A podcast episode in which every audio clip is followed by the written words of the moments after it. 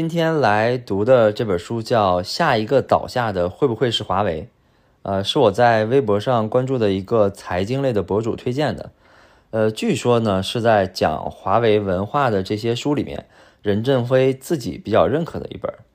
呃，这本书呢是二零一二年出版的，到今天也有十年了。我在读书的时候其实是很关注出版时间的。因为你要站在出版的那个时间去思考，才能跟作者产生共鸣。像前几年有本书叫《游戏改变世界》，呃，那个书里面呢就用大量的篇幅讨论了《魔兽世界》这个游戏为什么成功啊。但是玩游戏的人应该知道，《魔兽世界》其实已经落寞了啊，很多人已经不玩了。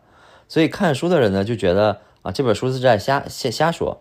但是如果你站在作者写书的那个时间段，去看这本书的话，你会发现他写的还是很对的，所以这也是我为什么很多时候都会介绍一下这本书是什么时候写的，呃，就希望在读的时候带入到那个年代啊，这样你能更好的去理解作者。最近几年呢，其实有很多很多很多的企业都在学习华为，包括在市面上可以看到很多很多讲华为文化的书，但是呢，我觉得可能百分之。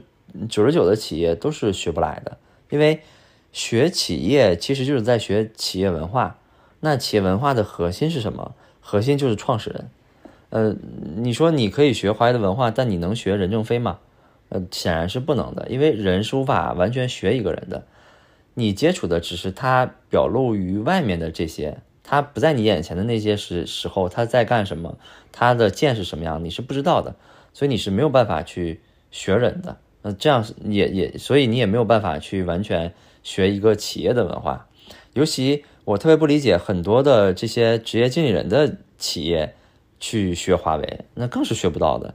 因为职业经理人的这种企业架构，跟像华为这种有一个大老板的这种家族企业，其实天然的对立的。这种家族企业，或者说有创始人还在实际控制这个企业的。他们是真正的长期主义，那职业经理人呢？他面对的更多是经营的压力，更多的是股价的压力，所以他们被迫的会想的更短期一点，会更会更投机一点啊。所以当两个组织的架构完全不一样的时候，互相学来学去，其实意义不大，或者说不好，因为更容易学的四不像。那这本书的标题呢，是讨论这个倒下的会不会是华为？其实呢，这本书都是在讲华为的文化。我本身对华为呢没有什么特别的感觉，呃，但是看完这本书之后呢，我觉得有一种路转路转粉的感觉了。那企业说到底是一种利益驱动的机制，那利益的分配呢必须合理，才能使那些真正为企业做出贡献的人得到合理的回报。所以，华为很大的一点不同是。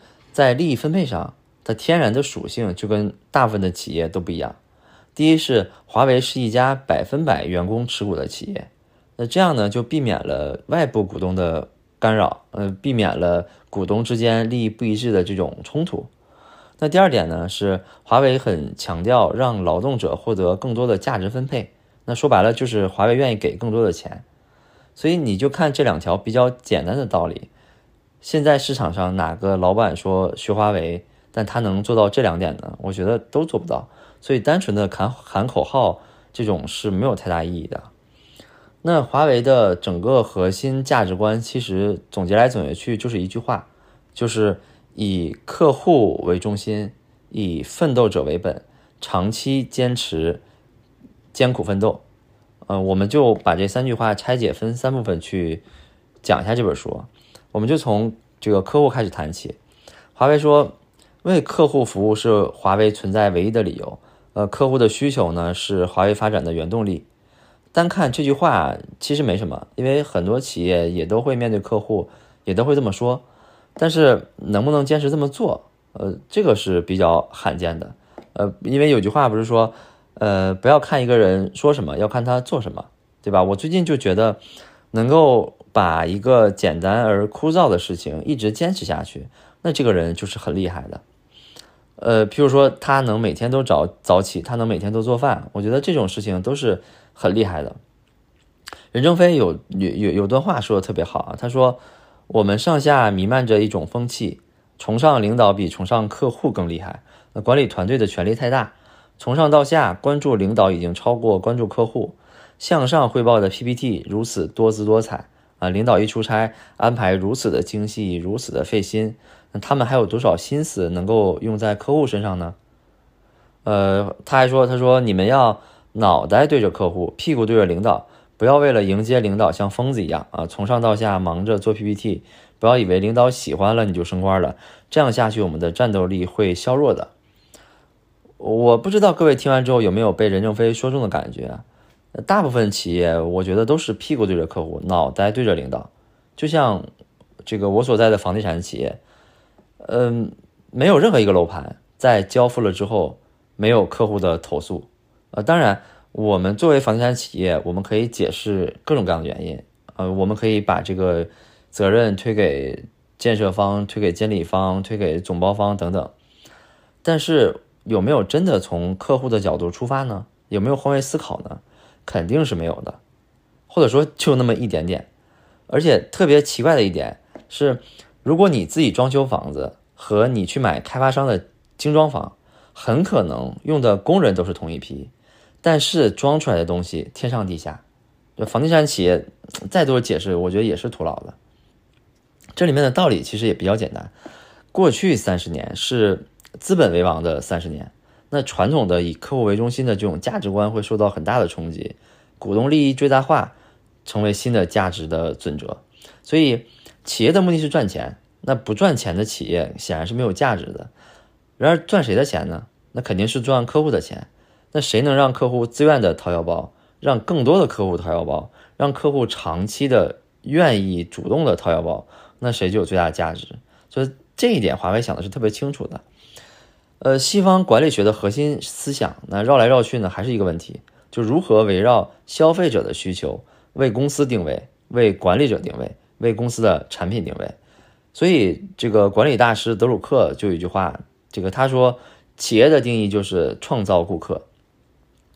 呃，但是回顾华为早期的阶段啊，就当时也没有提倡以客户为中心。就翻阅当时的一些会议纪要啊，一些这个任正非的话，他更多的是提倡狼狈精神啊，提倡呼唤英雄，提倡这个不要脸才能进步，是因为在那个阶段，华为的首要目的是生存的问题。但是在二零零五年这个左右，或者说二零零五年开始，华为整体的发展态势就比较好了，与全球几百家的这种客户的关系已经不再是简单的这个。甲乙方的关系，那实质上已经上升到这种互相依存的这种伙伴关系，这种战略关系。所以，这种对华为来讲是一个根本性质的转变。所以，在这个时候开始，这个华为就开始不断的开始提出这个以客户为中心。呃，到了二零一零年，呃，以客户为中心，以奋斗者为本，长期坚持艰苦奋斗，就被正式的确定成为华为的核心价值观。呃，为了更好的服务客户呢，华为也把这个决策的权限放到了一线，像核算的权利，像销售决策的权利，啊，都让听见炮声的人来做决策。打不打仗是后方来决定的，但是怎么打是前方说了算的，前方来指挥后方，而不是后方来指挥前方。那总部的职责呢？它不是一个管控的中心，它的职能有三部分：第一是支持，第二是服务。第三是第第三是监管，对吧？这点跟现在很多的企业仍然是反着的。呃，我们接下来讲第二部分啊，叫以奋斗者为本。那任正非说什么叫奋斗呢？为客户创造价值的任何微小的活动，以及在劳动的准备过程当中为充实提高自己而做的努力，都叫做奋斗。否则再苦再累也不叫奋斗。啊，他说每周工作四十小时，只能产生普通的劳动者。不能产生音乐家、舞蹈家、科学家、工程师等等，谁能忍受别人忍受不了的痛苦，谁就能走到别人的前面。那个人的成长、企业的成长，基本都是这个逻辑。那听到这儿，有人可能会说：“我靠，这不是九九六的这个内卷头子吗？”啊，其实不是啊。我接着讲，你就知道为什么这个任正非他不是内卷头子了。因为内卷的现象是什么？是收益很快就达到天花板。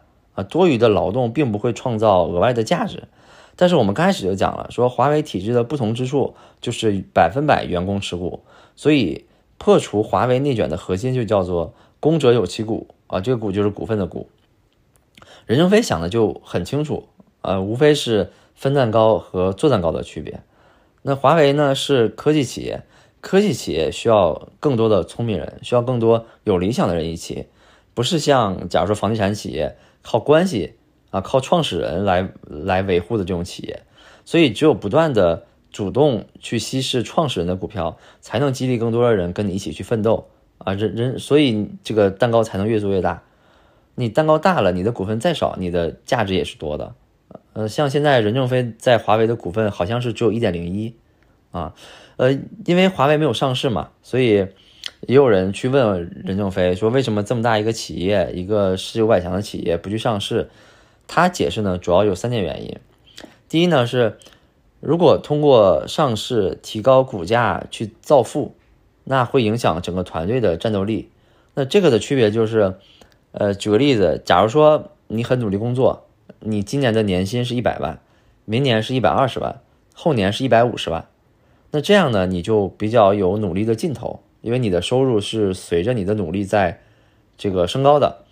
那假如说你现在开始每年都是一百万，啊，明年也是一百万，后年也是一百万，但是呢，你的这个期权价值可能有三千万，那这样呢，你可能就觉得，那我每一年奋斗与否可能都无所谓，啊，这样就很容易确。这个懈怠了，呃，如果十年之后按照这个算法啊，可能我们的这个两种算法的身价都是四千万，那显然第一种你每年递增会让你更有动力的啊，所以这个是任正非的一个一一一个考虑。呃，第二个不上市的原因呢，是让公司的决策可控。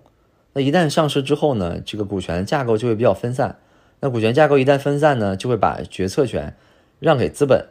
那资本倒逼企业的这种例子特别特别多，对吧？我们经常看新闻也能看到，呃，甚至会因为一些对赌条款的设计让企业破产，这些都是有可能的。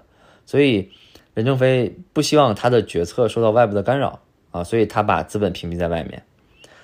那第三个不上市的原因呢，是可以更这个坚持长期主义。那这个跟第二点有点像，就是呃，如果没有外部资本的干扰，因为资本相对来说是短期逐利的嘛。那这样，华为就可以以五年、十年的这种周期来规划公司的未来啊，这样它的长期性这种复利的效应就会更加的明显。以奋斗者为本的另外一个方面呢，就是给钱啊，就给你很多钱，能够分享公司的收益。华为有个总裁就他他这么说，他说我们要一碗米，那任正非呢不是给你一斗米，他给你十斗米。呃，如果你准备了一顿大餐，他还会给你十根金条。啊，他还说这个一个项目怎么干，呃，老板是不关心的，只要结果，他给你政策，给你资源，还告诉你，这本来就是你们该挣的。呃，还有说这个华为这么多年的各种政策导向，越来越让大家觉得，只要你好好的干，你是有前途的，你会有更好的发展的舞台，大家的关注点就自然而然的会放到把自己的工作做好，而不是去拉关系拍马屁。那如果你拍马屁，你可以到客户那里去拍马屁。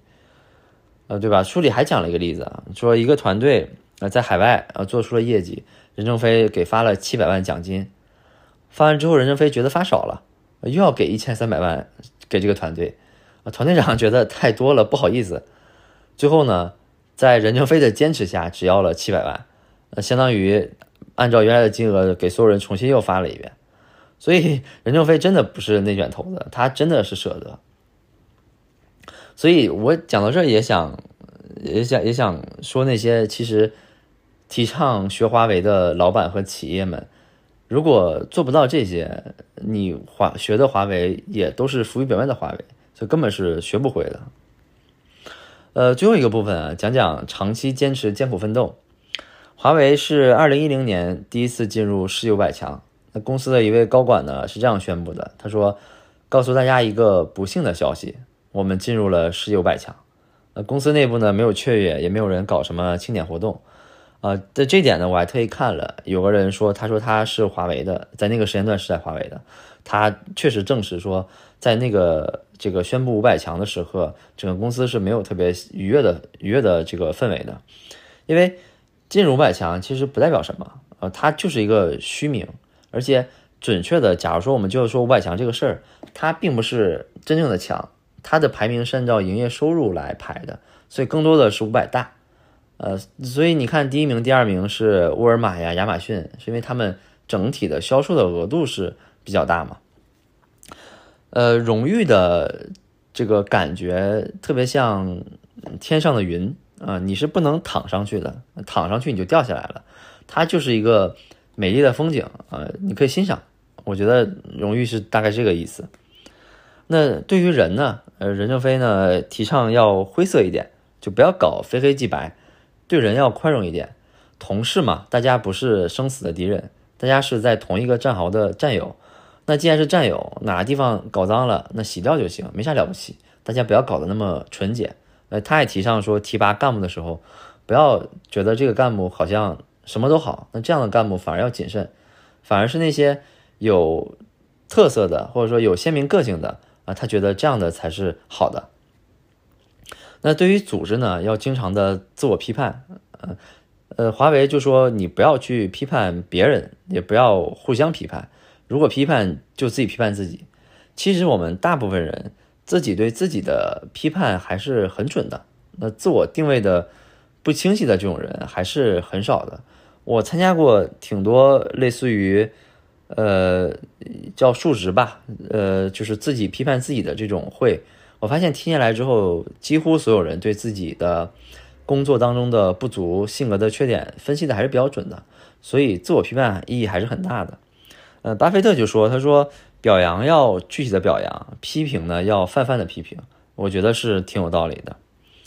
呃，好像我们一直在讲华为这个整体的政策是或整体的制度是如何如何好，那是不是华为没有问题呢？当然不是，那华为也有问题，任何企业都有问题，尤其企业大了之后，它一定会有大公司病，一定会有在管理制度上无法约束的地方。呃，二零一三年十月呢，华为的董事会就向全体的管理者发布了一个通知，呃，这个通知叫做《关于深入开展炮轰华为学学习与改进的通知》。呃，这个有十万多的员工在华为的内部论坛上进行讨论，问题都很尖锐，比如说，呃，有人就说，一直以来我们的 KPI 考核还是以我为中心。那客户满意度只占了小小的一个权重，所以这个就跟华为一直强调的以客为中心是矛盾的嘛？啊，例如有人说救火式的英雄一战成名，在公司屡见不鲜，但一些救火英雄也可能是纵火者啊，这个我觉得在很多企业也是这样的，有一个人冒出来，好像他解决了公司一个特别大的问题，但可能这个问题最开始的产生就是他的某一个决策或他的他的某一个拖延去造成的。呃，还有人说，当人们的心都不在产品质量上的时候，又谁会在乎质量的好坏呢？只要能拿到合同，管它什么需求；只要能按时发货，管它有什么潜在的风险。啊，所以这个人可能他就更关注华为的质量。啊，所以他说的也挺有道理。还有人说，如果华为倒下了，那首要的因素就是那些无处不在的短视绩效导致的部门墙啊、为上不为客户啊、员工橡皮人啊状态等等。呃，其实你看，听下来这些员工从底层发出来声音，还是说明这个体制有有一些问题的。呃，而且这些问题可能是一些大企业通有的这些企业病。呃，那怎么面怎怎么解决呢？其实我觉得也解决不了，你只能是面对它。呃，有一个问题出现一个问题，就面对一个问题，然后试图的一个一个一个的去解决它。但是也要做好准备，你每解决一个旧的问题，可能就有一个新的问题去冒出来啊！这管理就是不断的去修复这些，没有一个企业的制度是完美的。呃，对于像华为这种科技企业，就变革起来也是比较难的。那不变革呢，你就会被对手革命；如果你变革呢，就是自己先对自己革命。我不知道大家了不了解啊？华为有一个八年再入职的要求，就是如果你工作满八年了。华为就会辞退你，然后再入职。那任正非的解释呢是说，要竞聘再入职，而不是说就只是一个流程。你要表现的好，华为才会重新的录用你。如果你表现的不好，那华为就不录用你了。那另外呢，工号也会重新发，也没有按照这个工号去论资排辈的这个感觉了。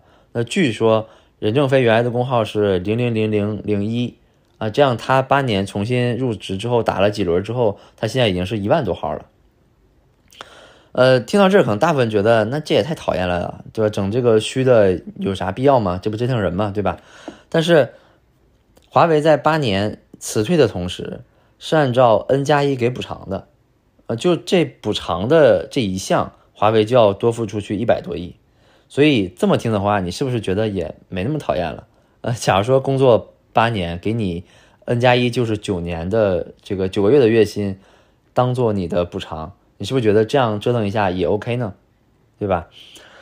那最后呢，我们回到这本书的名字，就下一个倒下的会不会是华华为？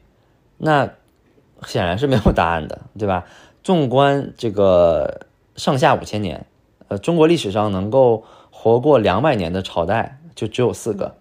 美国五百强企业里面，平均的寿命大概也就是三十到四十岁。那道琼斯道琼斯指数。在这个企业里面，只有四分之一的企业能活到五十岁，所以我们是不能从一本书当中就推测出一个伟大的企业会不会倒的。那没有人能够预测未来。那这本书呢，我读到后来就也有一种感觉，就觉得书里讲来讲去好像都是这些内容，可能没有太多新的东西了。那所有的东西也都是围绕着呃以客户为中心啊，以奋斗者为本啊，长期坚持。这个艰苦奋斗来展开的，就一直说一直说，呃，所以这也是华为能坚持这一点的原因，就是你一直去强调一个事情，一直不断的重重复，把一个刚才说简单而枯燥的事情不断的做，不断的做，所以这个东西最终就会刻在华为的企业文化里面。呃，也许十年之后，呃，华为会像诺基亚一样坍塌下去，风光不再，也许呢。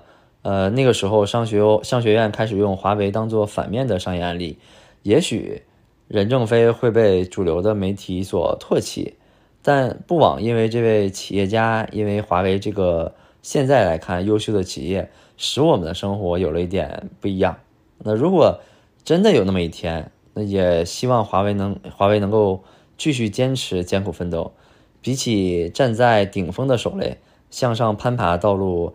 更让人心潮澎湃。